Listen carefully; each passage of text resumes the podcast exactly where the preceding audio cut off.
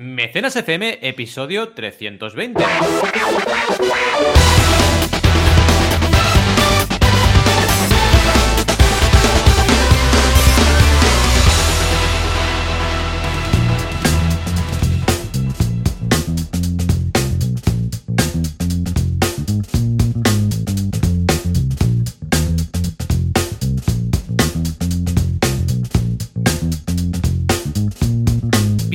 Bienvenidas y bienvenidos a Mecenas FM, el podcast donde hablamos de crowdfunding, financiación colectiva o cualquier herramienta para lanzar proyectos. Ya lo sabéis, esa herramienta magnífica que encontramos Oh, en la red de redes y de la cual hablamos cada semana. Joan Boluda, consultor de marketing online y director de la Academia Online para Emprendedores, boluda.com, y yo mismo, que soy Valentía Concia y que soy consultor de crowdfunding, aparte de emprendedor. ¿Qué Oh, tal, yeah. Joan? ¿Cómo estamos este sábado? Muy bien, muy contento por varias cosas. Primero vamos a celebrar el cumple de mi sobrino, nos vamos a Barcelona, a eso de dispararnos por el bosque, ¿sabes? Que está tan de moda, Oh, de sí, los cuidado, eh, láseres. Cuidado con eso.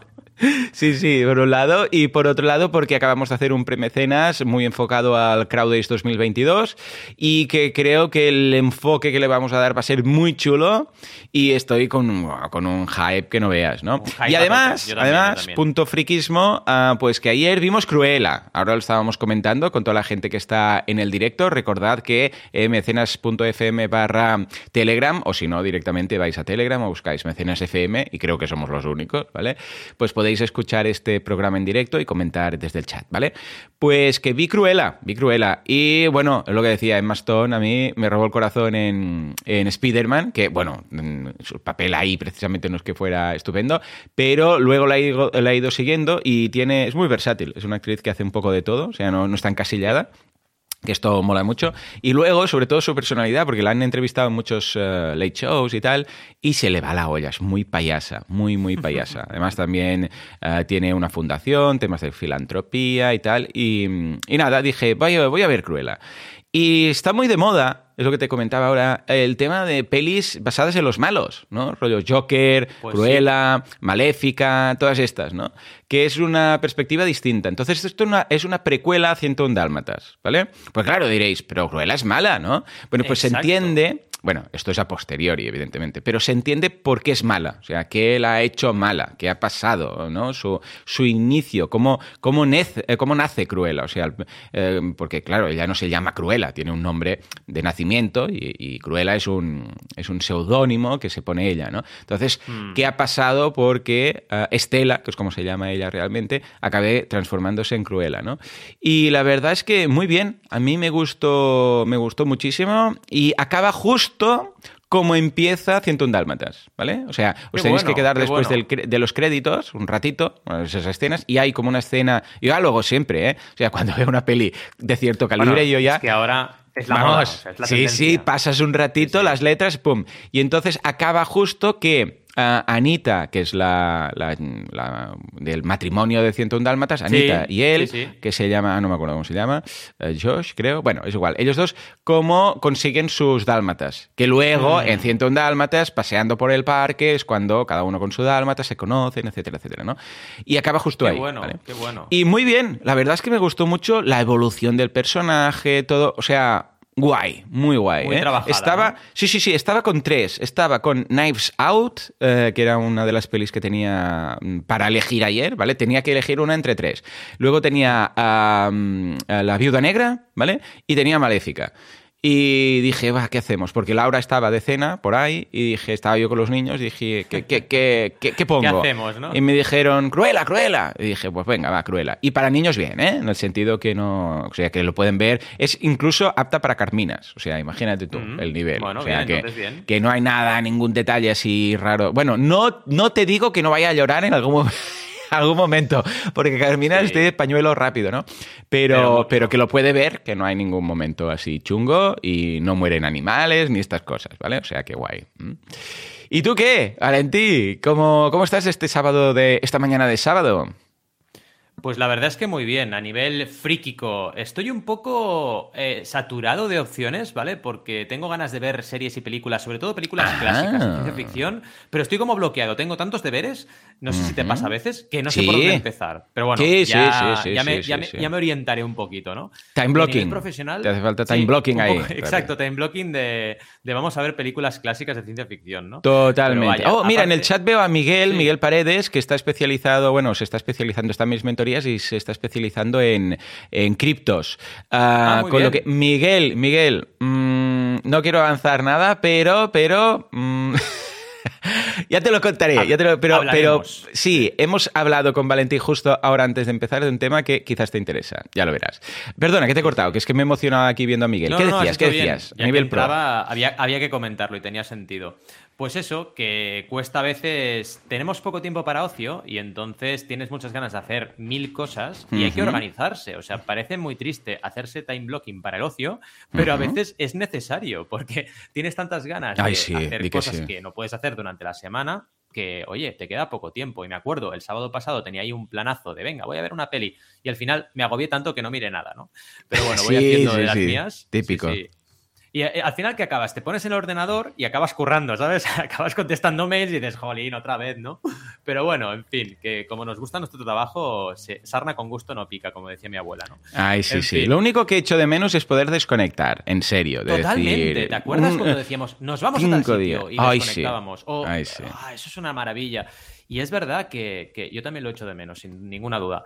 A nivel te contaba, a nivel de, también para contar a la audiencia, ¿no? De, lo que hemos hecho esta semana, pues muy bien todo. Se ha activado mucho, mucho este mes de, ya desde después de vacaciones, se está activando un montón todo el sector y sobre todo la parte formativa y la parte institucional se está moviendo mucho. Entonces hice un taller de dos horas muy chulo, muy chulo con los productores audiovisuales de Cataluña, el mm. PAC, el viernes, que estuvo muy chulo y hubieron unas 45 personas que me dijeron que para lo que era el nivel de convocatoria de ellos estaba súper, súper bien. Y dices, madre mía, o sea, todavía hoy, después de 10 años de hablar de crowdfunding, hay mucha gente, pero mucha gente del sector audiovisual, de películas y cines, que, de, películas y cortos, y que dices, deberían saberlo, que todavía no lo sabe, ¿eh? y es muy curioso. Y la verdad es que bien, te da la sensación de que, oye, parece un poco regreso al futuro, ¿no? Y dices, vuelves otra vez a explicar lo del principio, pero a la gente le hace falta. Y hmm. además de eso, evidentemente, hemos estado súper activos en, banaco.com con un montón de contenido nuevo como cada semana al final. Y hemos tenido eh, dos clases nuevas, una sobre viabilidad de, campaña, que es importante, pero a nivel de planificación, cómo planificas tu viabilidad, es decir, objetivo de recaudación, contribución media, cómo lo planificas todo. Y en el curso que me está encantando, porque soy el primer alumno casi, de hmm. diseño gráfico en crowdfunding, hemos trabajado psicología y diseño. Es un curso súper, súper chulo que está haciendo Jaime Yasera de Imborrable, que debéis seguirle en redes porque es un crack. Y en YouTube es Hey Jaime y habla de diseño gráfico y de verdad es súper, súper buen profesor ha grabado con un audio exquisito y además nos adapta mucho al crowdfunding porque sabe, porque ha hecho un montón de campañas de, crowdfunding con, conmigo, ¿no? Y está súper, súper bien el curso y os lo recomiendo un montón, no solo para lanzar campañas, sino ya para vuestro proyecto, para tener un poco controlado el tema de diseño gráfico. Y luego, ¿de qué más hemos hablado? Pues, por ejemplo, de rondas de financiación para startups.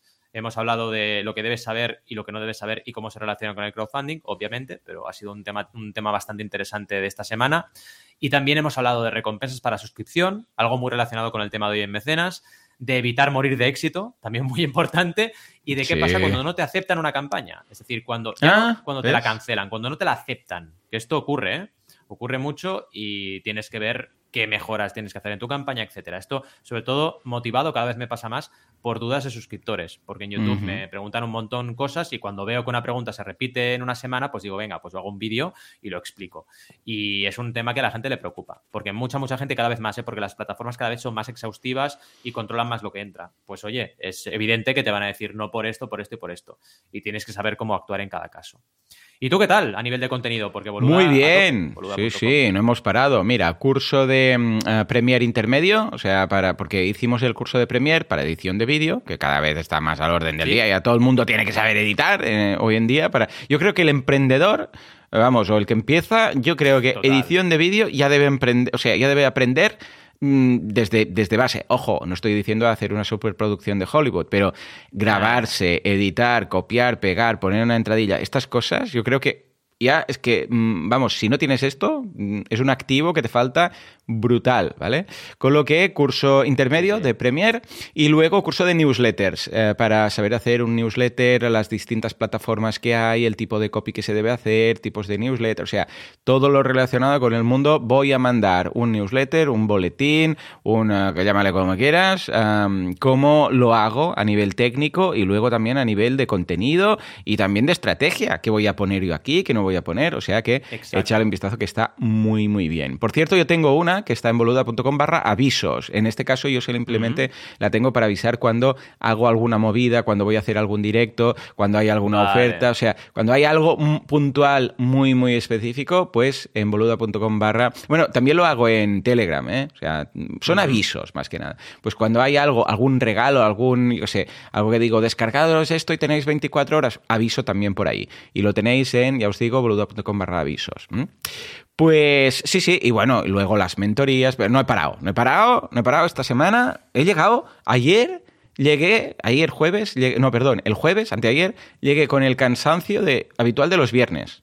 Ya que el jueves ya, ya, ya estaba como con un cansancio acumulado y mira que esta semana ha sido una semana así como más corta, pues empezó en martes, teóricamente, pero luego empezamos igual. ¿eh?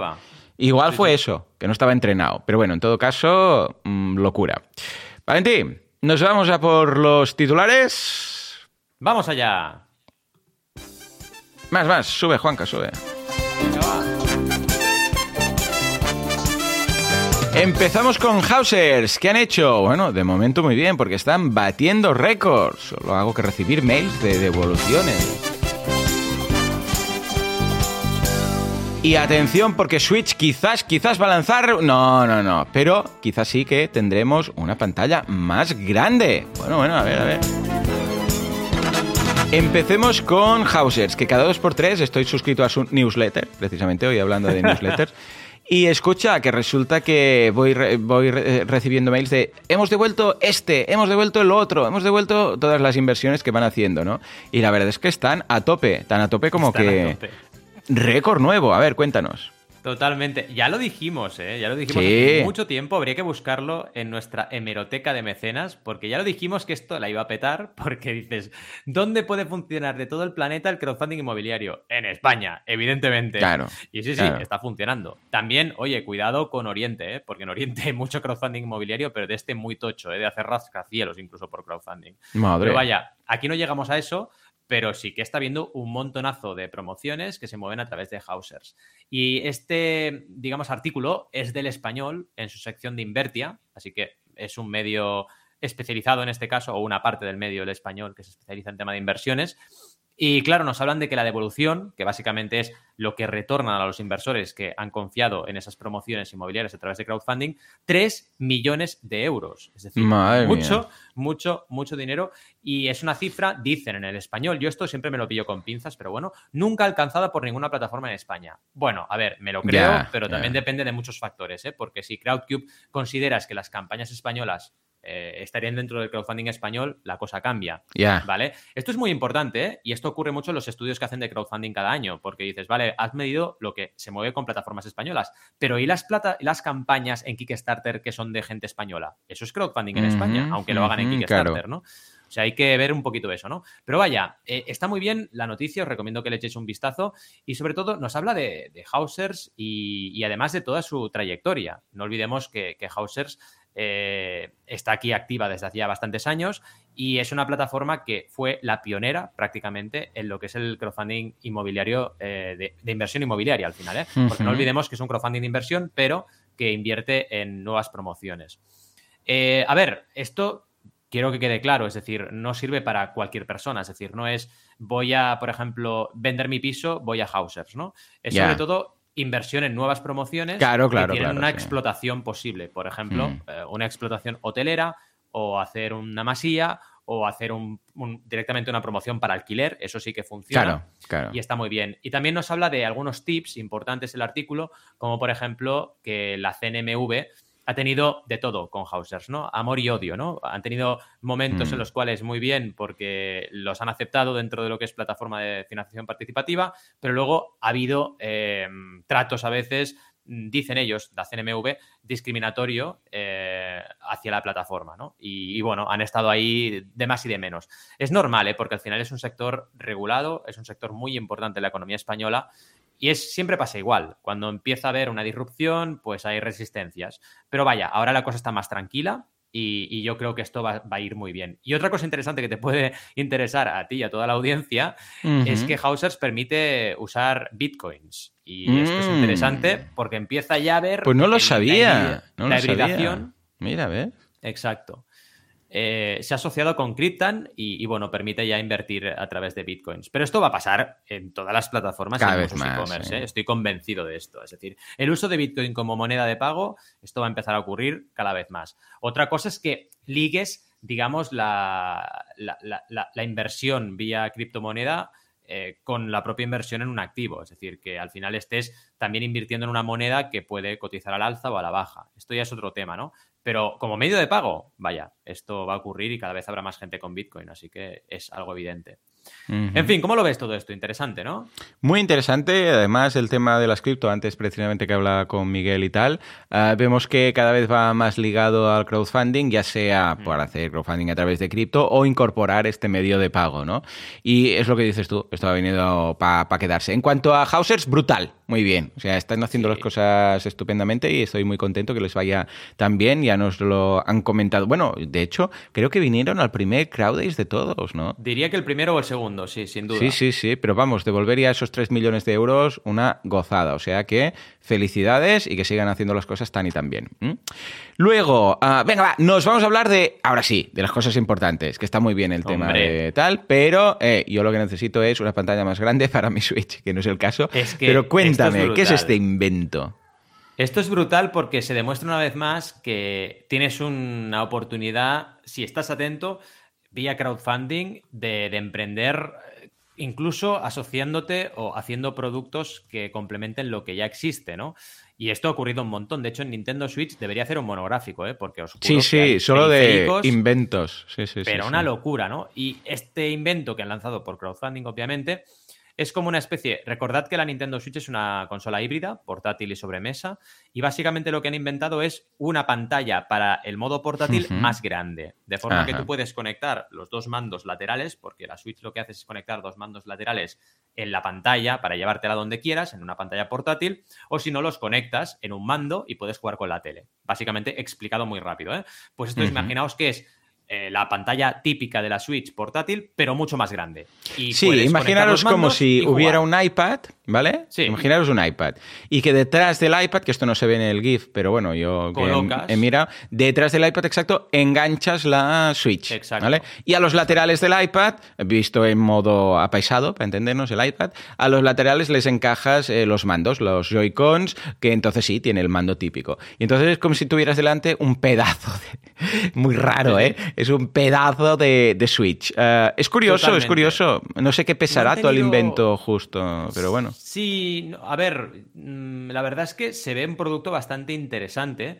Lo que ocurre es que tampoco han tenido un excesivo éxito, porque bueno, esto en marketing nos lo han explicado muchas veces a ti y a mí, y lo decimos también nosotros a nuestra audiencia, que el tema de quedarse atrapado en el medio es complicado, ¿no? Entonces, el problema de esto es que al final es una pantalla demasiado grande como para llevártela y, demasiado pequeño para ser una tele, ¿no? Entonces dices, bueno, realmente me compensa.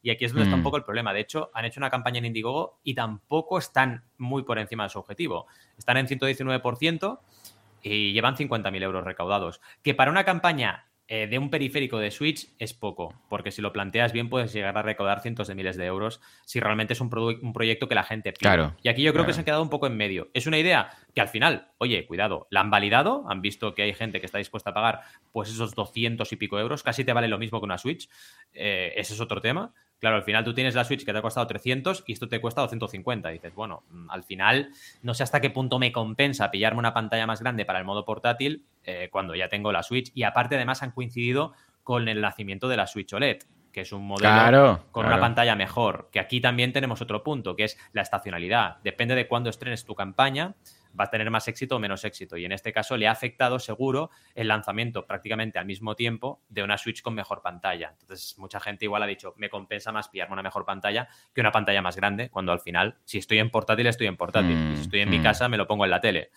Y bueno, es un poco el tema. Es interesante de todas maneras la noticia, que podéis echarle un vistazo, y la campaña, que también la tenéis arriba del todo de la noticia, que lo explican, porque nos, nos da un poquito la idea de crowdfunding como herramienta de validación, que no siempre tienes que tener éxito y petarla, simplemente es ver si te compensa producir esto a una escala muy grande. Claro. Eh, y además, otra cosa importante de detalles, esta campaña es flexible, con lo cual entiendo que este producto, si no estaba producido casi, ¿vale? Esas campañas de Indiegogo flexibles que nunca entenderemos, pero existen, ¿no? Entonces, la han usado más, yo creo, como método de, promoción y, de validación eh, previa a la producción en escala que, que para otra cosa, ¿no? ¿Cómo lo ves? De todas maneras, ¿interesante o tú no te la pillarías? Yo no me la pillaría. Mm, no, no, yo no, porque, ostras, es muy tocho, es muy tocho. Sí. Ah, está bien que puntualmente digas, sí, hombre, molaría más tener una pantalla un poquito más grande y tal, pero, pero para eso ya te lo conectas a la tele. O sea, es un punto intermedio entre Pito Valdemoro que dices, no, que ojo, si, o sea, pues alguien me lo regala, dices, ah, pues qué, qué guay, qué divertido, mira, lo usaré y tal. Pero yo como para comprar es de esas cosas que es una curiosidad, que igual, mira, mm, no sé, para, la lista de los deseos, pero no, no, no haría el paso, no haría el paso comprarlo. Mm. En fin, en fin, vaya inventos, ¿eh? Sí, sí, es lo que dices tú, se podría hacer tranquilamente un monográfico, igual un día lo hacemos. Total, Va, venga, en fin, ahora sí. vamos a por el tema de vamos, hoy, Vamos al tema, sí, sí, por favor, Juanca, dale al botón a ver si sale Spinete. Oh. Grande.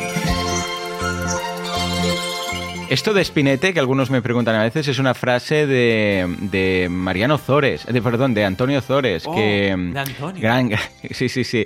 Que en una peli, no sé por qué, se lo dijo esto. Estaban con un ordenador y alguien dijo, y él mira la pantalla y dice, dale al botón a ver si sale Spinete. Me, me hizo mucha gracia y ahí se quedó. El gran golpe se llamaba, el gran golpe. Bueno, va, venga, nos vamos al tema. Hoy vamos a hablar de Patreon, pero para negocios. ¿Es posible? Es algo que siempre hemos hablado tú y yo y hemos dedicado algún que otro programa a hablar de, pero a ver, mm, un negocio, alguien establecido y tal. A ver, todos somos negocios, aunque sea un, freelance, ¿no? Pero podríamos enfocar Patreon para nuestro negocio, para sostener nuestro negocio, eh, sea B2B, B2C, etcétera. ¿Qué, ¿Qué aproximación haremos? Venga. A ver, lo primero es ver referentes y ejemplos y demostrarnos a nosotros mismos cómo está funcionando esto, ¿no?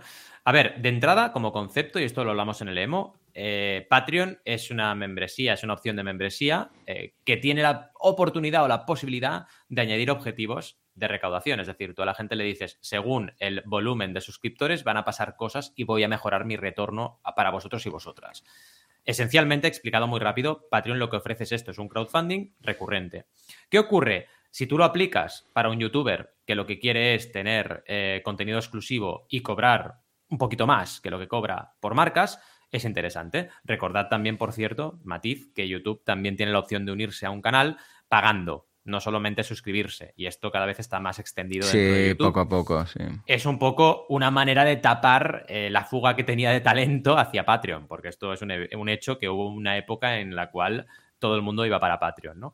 Pero bueno, es un sistema que ya hablaremos de él porque tiene sus imperfecciones. En cualquier caso, seguro que Google lo va mejorando. Pero bueno, ¿dónde vamos? Igual que lo aplica un youtuber, ¿por qué no lo puede aplicar una empresa? Al final, las empresas somos personas. Y aquí venimos con el primer ejemplo, que es NoClip. NoClip es una productora de documentales. ¿Qué ocurre? Mm. Que produce documentales sobre el mundo del videojuego y cada documental, te hablo de documentales muy currados, ¿eh? O sea, os hablo de documentales que tienen un nivelazo de Netflix. ¿Qué ocurre? Que para producir un documental de estos le hace falta mucho recurso. Y lo que ha planteado es un Patreon en el cual, según el volumen de suscripciones que tiene, va atacando, digamos, o creando documentales de diferentes temas del mundo de los videojuegos que hasta que no llega a cierto nivel de suscripción no puede costear. Y es muy interesante lo que tienen. Tienen un Patreon con 5.500 mecenas y 30.000 euros mensuales de promedio. Así que cuidadito, porque sí, claro que se puede aplicar. Lo que ocurre es que el enfoque tiene que ser el adecuado. Y no se trata del qué, porque dices, no, es que una productora no puede. Depende de cómo lo plantees. Claro, si lo planteas como no clip, sí. Si lo planteas como mi productora no tiene dinero, eh, paga y verás eh, un corto cada mes, eh, a lo mejor a la gente no le motiva lo suficiente. Pero una productora que ya está bien enfocada, porque habla de mm, documentales de videojuegos que ya tienen un mercado enorme, si encima gamifica su producción, porque es lo que está haciendo. Le está diciendo a la gente, oye, según cuánta gente nos apoye, vamos a hacer más o menos documentales. Esto evidentemente tiene que funcionar si la comunidad ya tiene engagement con tu proyecto, que este es un tema importantísimo, ¿no? ¿Queda de recompensas? Pues, por ejemplo, acceso a detrás de las cámaras, este es muy típico, contenido exclusivo, como episodios de su podcast, porque tienen un podcast y dan episodios exclusivos, votación de contenido a futuro, es decir, podemos votar, por ejemplo, si van a hacer un documental de Nintendo o van a hacer un documental de Sega, y el nombre en los créditos, que este es un tema muy, digamos, eh, reputacional o de un poco egocentrismo humano, pero funciona muy bien el hecho de que tu nombre esté en los créditos. Fijaos aquí lo importante, que es primero el enfoque, que es lo que ya comentábamos, y también el tema del contenido. Claro, ellos ya tienen un podcast y están trabajando con este podcast contenido desde hace mucho tiempo para poder llegar a tener una comunidad que luego pueda valorar si quiere o no quiere participar de su producto. Entonces, esto mm, parece trivial, pero yo siempre le digo a toda la gente que se me acerca para hacer Patreon, digo, es más difícil eh, estar preparado para lanzar un Patreon que estar preparado para lanzar una campaña puntual. Porque una campaña puntual con una cierta comunidad o con tiempo para desarrollarla, la puedes mantener. Pero Patreon estamos hablando de suscripciones, ¿eh? de pagos mensuales. Y esto no todo el mundo está preparado para, para, aplicar. Igual que un membership site. Es decir, no puedes decirle a todo el mundo, eh, ya está, montate un membership site y te soluciona la vida. No, porque si no tienes suficiente engagement, no tienes audiencia suficiente, no generas contenido, te va a servir de muy poco. Que el membership site, claro. no se va a apuntar nadie. Entonces es muy importante que tengamos en cuenta la, viabilidad. Entonces, respondiendo al primer bloque, Patreon como membership site, ¿es posible? Sí. ¿Es posible aplicarlo a empresas? Sí. Lo que pasa es que debemos cuidar el enfoque. Segundo punto, Patreon para innovar, porque esto también es un enfoque empresarial que se está haciendo. Imaginaos que eh, tenemos una comunidad a nuestro alrededor que quiere algo, quiere un desarrollo. Esto le ocurrió a Héctor Martín, que lo que hizo fue portear Linux a los nuevos Mac M1, ¿vale? Dijo, a ver, eh, ya que tenemos los nuevos Mac con el chip M1, que todo el mundo está loco, el procesador, pues ¿por qué no porteamos Linux a estos Mac? Y lo que hizo fue un proyecto en el cual él se dedicaba a desarrollar eh, la tecnología suficiente, a programar básicamente para que Linux pudiese portear en los Mac. Y claro, ¿qué pasa? Que toda la comunidad de usuarios de Linux, que además son usuarios de Mac, pues le están apoyando. Y esto al final, el objetivo que tiene es que Héctor pueda trabajar a full time en este proyecto y desarrollar al máximo de rápido ese, ese nuevo eh, Linux para, para, los nuevos Mac, ¿no? Tiene más de mil mecenas y 5.000 euros mensuales de promedio. 5.000 euros mensuales, que no está mal, ¿eh? Para un sueldo de trabajo full time, no está mal 5.000 euros. Las recompensas, hay que descontar las comisiones, sí, pero bueno, la comisión de Patreon tampoco es excesiva. Estamos hablando, no es como por ejemplo YouTube que es un 30%, aquí estamos hablando, o Twitch que puede llegar a ser un 70%. Estamos hablando de un 12 como mucho, y no creo que esté pagando 12, igual está pagando un 8, Héctor, así que no está tampoco tan mal. Claro, claro, Y el recompensa, las recompensas de aquí son apoyo diferente a Héctor por niveles, es decir, Aquí las recompensas son un poco extrañas comparativamente a, las de NoClip, que al final están basadas en un producto, y lo que hace es eh, poner diferentes niveles y la gente aporta en función de lo que cree que tiene que apoyar el proyecto, ¿vale? Es como una especie de donación. ¿Esto funciona por qué? Funciona porque en las, eh, digamos, comunidades de desarrollo de videojuegos, esto pasa igual con WordPress, de la comunidad WordPress, ¿no? Ya hay una credibilidad de las personas que están lanzando estas campañas y la gente, como ya sabe el beneficio que va a tener a nivel global, que es, oye, que Linux yo lo puedo usar en mi nuevo Mac, pues bueno, hay gente que igual, en lugar de donar 5, eh, dona 40. Claro, claro. Pero esto no es lo normal, eh, cuidado. Esto, quitaos de la cabeza para un proyecto normal, porque la gente normalmente no es así de, digamos, eh, generosa, ¿vale? Lo que quiere es un retorno tangible que me justifique por qué tengo que pagar 5 o 40, porque si no lo planteas bien no funciona. Así que no os lo toméis esto como ejemplo, por favor, a nivel de recompensas, pero sí como herramienta para innovar. Fijaos que aquí lo que está usando Héctor es Patreon para diversificar e innovar en un área de su trabajo. Él estará trabajando para muchas cosas y dice, a ver, ¿me voy a meter yo ahora a portear Linux para los M1? Pues lo voy a plantear. Se lo planteo a mi mm. comunidad y si quieren monto un Patreon y ahí desarrollo este proyecto. Y cuando acabe este proyecto podrá pivotar y crear un Patreon para otro proyecto o cambiar el enfoque de su Patreon y hacer otro proyecto y así siguiendo. Fijaos que en el fondo es como una especie de crowdfunding de hecho, puntual en el sentido de que buscamos un proyecto concreto, pero lo que hace es alargarlo en el tiempo. Es, bueno, voy a tener un sueldo durante un año de 5.000, pues lo planteo en Patreon y así tengo estos proyectos y no sé lo que hará Héctor, pero creo que su idea es ir pues pivotando, cambiando ese Patreon en función de los proyectos que tenga, porque sí acabará algún día el proyecto este, en definitiva. Y el último bloque, que ya sabéis que hacemos tres, eh, es Patreon para ofrecer contenido premium. Este es el que, de hecho, más clásico, porque es el que nació al principio de todo eh, repito, desde el mundo del podcasting y de, YouTube, sobre todo, y también en la música, porque el founder de Patreon es, músico profesional y dijo, a ver, no puede ser que tengamos un canal de YouTube con cientos de miles de personas aquí y ganemos para las pipas nada más. O sea, esto no tiene sentido. Y de ahí nació la idea de Patreon, ¿no? Aquí eh, la fortaleza del ejemplo que vamos a trabajar es eh, la del contenido de calidad sostenido en el tiempo. Y aquí tenemos una creadora, que ya es empresaria, que está creando contenido premium sobre dibujo y pintura. Y hmm. fijaos una vez más, tenemos la, manía de etiquetar, es decir, es youtuber, es podcaster, pero dentro del mundo youtuber y dentro del mundo podcaster, ¿cuánta, cuánta diversidad de empresas hay? Bueno. Es enorme. Es enorme porque te encuentras gente, por ejemplo, como Lisa, y esto te lo encuentras en todas las plataformas, que lo que hace es arte y se pone a pintar, hace sketches, hace speed drawing, te enseña cómo pintar según qué, hace tutoriales y todo esto a nivel de Patreon es muy interesante plantearlo como también puedes plantearlo en tu web, esto que quede claro. Pero vaya, Lisa lo que ha hecho es plantear un crowdfunding dentro de Patreon. Lo que sí es cierto es que en este caso no plantea objetivos, así que es un semi-crowdfunding, porque ya sabéis que yo siempre lo digo a objetivos, pero tiene 1.300 mecenas y 5.500 euros mensuales de promedio, así que casi nada. ¿Y qué ofrece de recompensas?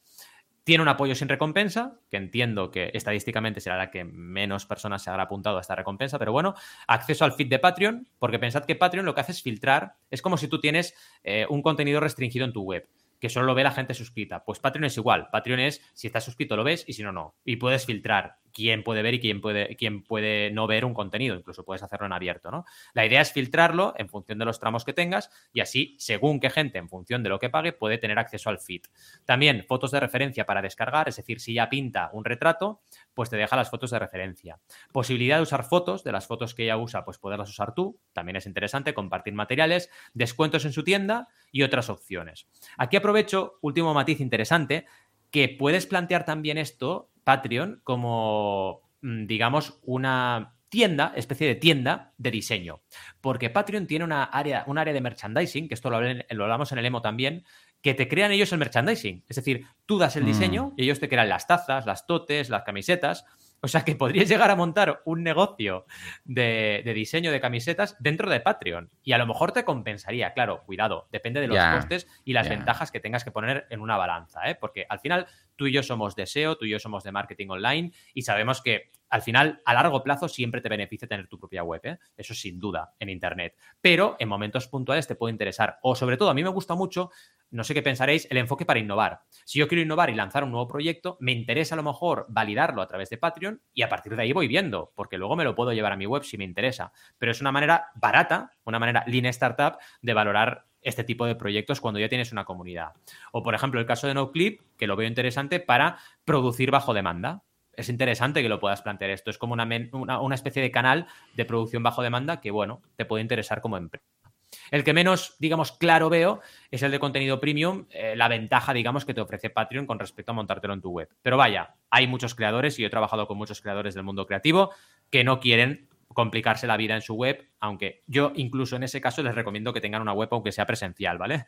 Porque hay gente que no tiene ni web y dices, madre mía, con el arte que tienes, chiquillo, chiquilla, y no tienes ni tu punto .com, pero vaya, y también hago mucha divulgación de eso, ¿no? En fin, ¿qué te parece todo el tema? Interesante, ¿no? Muchísimo. Realmente, a ver, es una, a ver, es una alternativa interesante, pero quizás para gente que ya ha empezado ahí y entonces, claro, igual migrar tal, pero eh, en muchas ocasiones me encuentro que pienso en recomendar a alguien hacer algo así, pero es que me mata el tema de las comisiones, ¿no? Es que, claro, mm. es lo que dices de Ah, tiene que encajar, tiene que encajar muy bien el perfil de ese creador, de la comunidad que tiene, lo que se ha ido generando hasta el momento, el tipo de contenido, como para decirle que en lugar de montar un, membership site, monte un, crowdfunding, ¿no?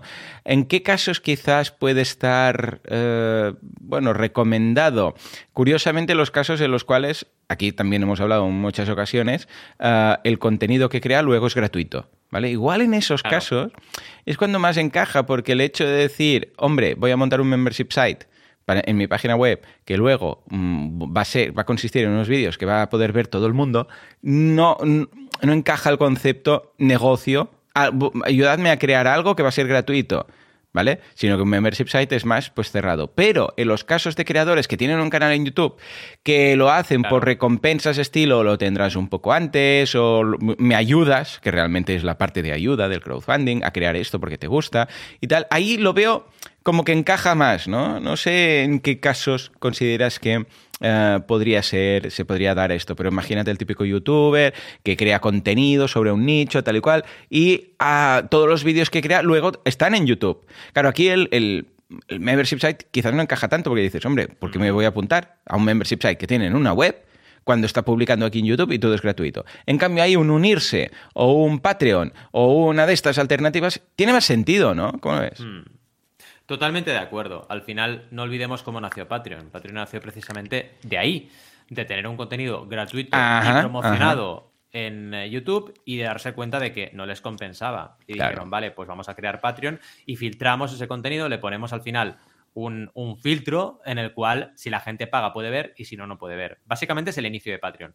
¿Qué ocurre? Que la mm. cosa ha ido evolucionando y cada vez más y además lo va a necesitar Patreon evolucionar, ¿eh? Con herramientas. Sí. Cuantas más herramientas ofrezca y más justifique lo que tú dices, la comisión del 5 al 12, mejor irá.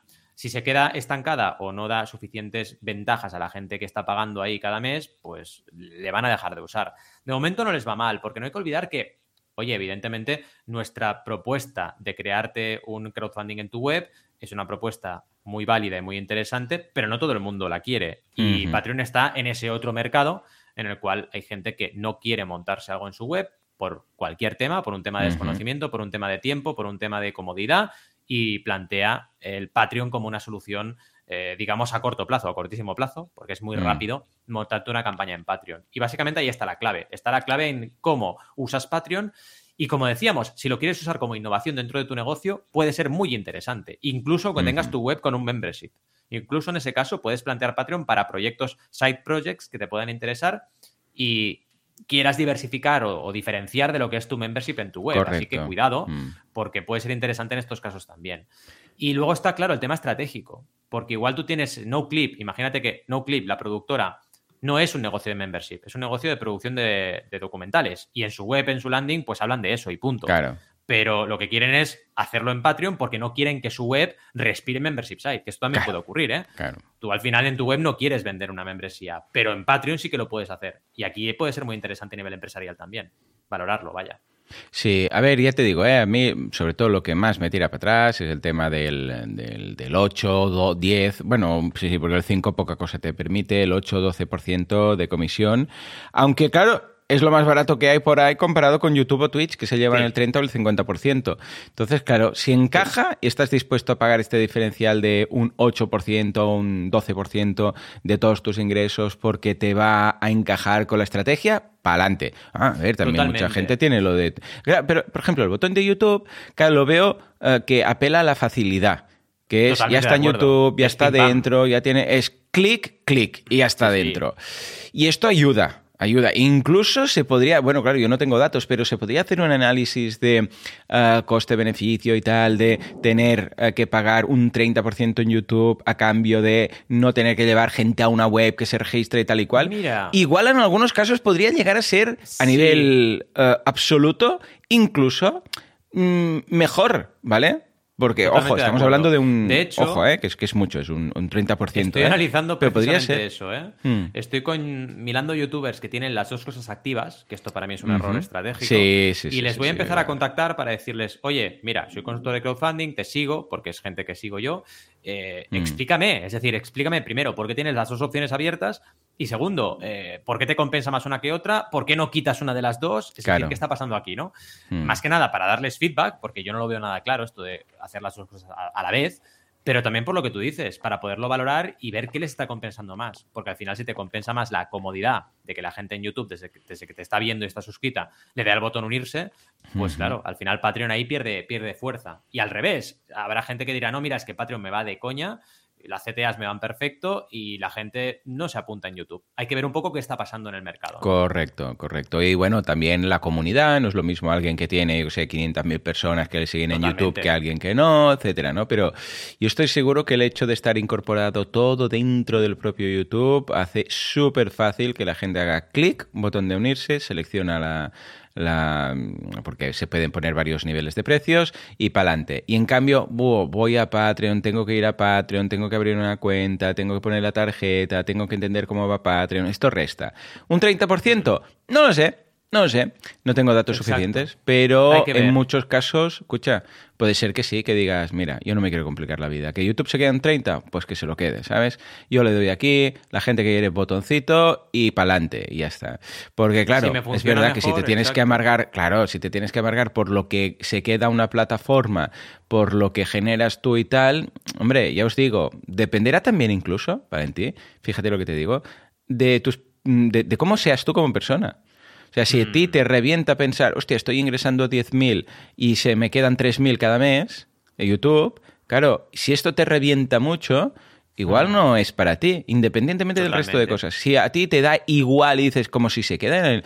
Mira, como si se queda en el 90. Si yo a mí me ingresan 7.000 cada mes, yo encantado de la vida. Bueno, pues mm. entonces igual sí que te encaja más. Pero si ves que te va a comer por dentro, claro, Mm, entonces seguramente no, no vas a permitir. fíjate en, Twitch, un 50%, y ahí están. es, o sea, como ojo, la eh. vida, ¿no? Eh, el concepto de comisión yo creo que a veces se pervierte un poco porque es como aquello que nos quitan, ¿no? Pero en realidad es un precio. Es un precio como todos los precios que hay en el mundo. Y si a ti mm. no te compensa pagar algo, pagar un precio por algo, no lo pagas directamente. Es decir, cuando ves que algo es caro, es caro porque a ti no te compensa el retorno, no porque sea caro per se para todo el mundo. El ejemplo clásico es el iPhone. Hay gente para, para los cuales mil euros no es caro mm. y hay gente para los cuales mil euros es caro. Y ojo, no tiene que ver con tenerlos o no tenerlos. No, no, no. La gente que no se compra un iPhone luego se va de vacaciones y paga 5.000 para irse de vacaciones a Japón. Yo qué sé, ¿no? O sea que no, es un tema de que te compensa o no. Y aquí la has clavado. Es que es eso. No es tanto lo que me quitan, sino me compensa. Porque si me compensa, lo pago y ya está. claro, porque si dices, escucha, si estás en Twitch ganarás que te quedarán limpios 5.000. Y si estás en YouTube, 3.000. Pues te vas a Twitch. Dices, hombre, más. Pero escucha que se han quedado la mitad, ¿eh? En realidad tenías 10.000. Ya, pero es que gano más, ¿sabes? Entonces, claro, por eso, aunque se queden más, si me hace ganar más, pues me quedo con lo que me haga ganar más. Sea YouTube, sea Twitch, sea Patreon, sea lo que sea. O sea que debemos valorar muy bien todo esto. En fin, pues nada, muy bien, ¿eh? Valentín, me ha encantado. A ver con qué nos sorprendes la semana que viene. Bien, bien, perfecto. Vamos a ir siguiendo en la beta de ir trabajando el crowdfunding y también desde una perspectiva innovadora y amplia, como veis, ¿no? En este podcast no hablamos solamente de la típica campaña en Kickstarter, sino que vamos más allá y consideramos el crowdfunding una mecánica de marketing más, que es súper interesante para vosotros y vosotras. En cualquier caso, repasando un poco lo que hemos visto hoy, aparte de, por ejemplo, por supuesto, eh, celebrar que nos hayáis acompañado en el chat de Telegram. Ya sabéis que toda la gente que nos esté escuchando en diferido puede hacerlo también en directo. Eso sí, el sábado hay que madrugar un poquito, pero también vale la pena. Y lo que decíamos, hemos hablado de Hausers y sus récords, de la pantalla más grande del mundo de Nintendo Switch, que ya vemos si compensa o no. Y luego hemos ido a hablar de Patreon para negocios con tres bloques diferentes, Patreon como membership, Patreon para innovar y Patreon para ofrecer contenido premium, que la verdad ha sido un enfoque bastante innovador y que ha generado bastante interés. Y, por supuesto, os recordamos que nos podéis escuchar cada semana, nos podéis comentar lo que queráis a través de mecenas.fm, porque a lo mejor queréis que hablemos de un tema en concreto, pues nos lo decís. Y volver a recordar que en Telegram estamos cada sábado a la mañanita haciendo el podcast, así que ahí también podéis interactuar con nosotros. Nos vemos, como siempre, el sábado que viene y hasta entonces os deseamos muy buenas y creativas jornadas. Hasta Adiós.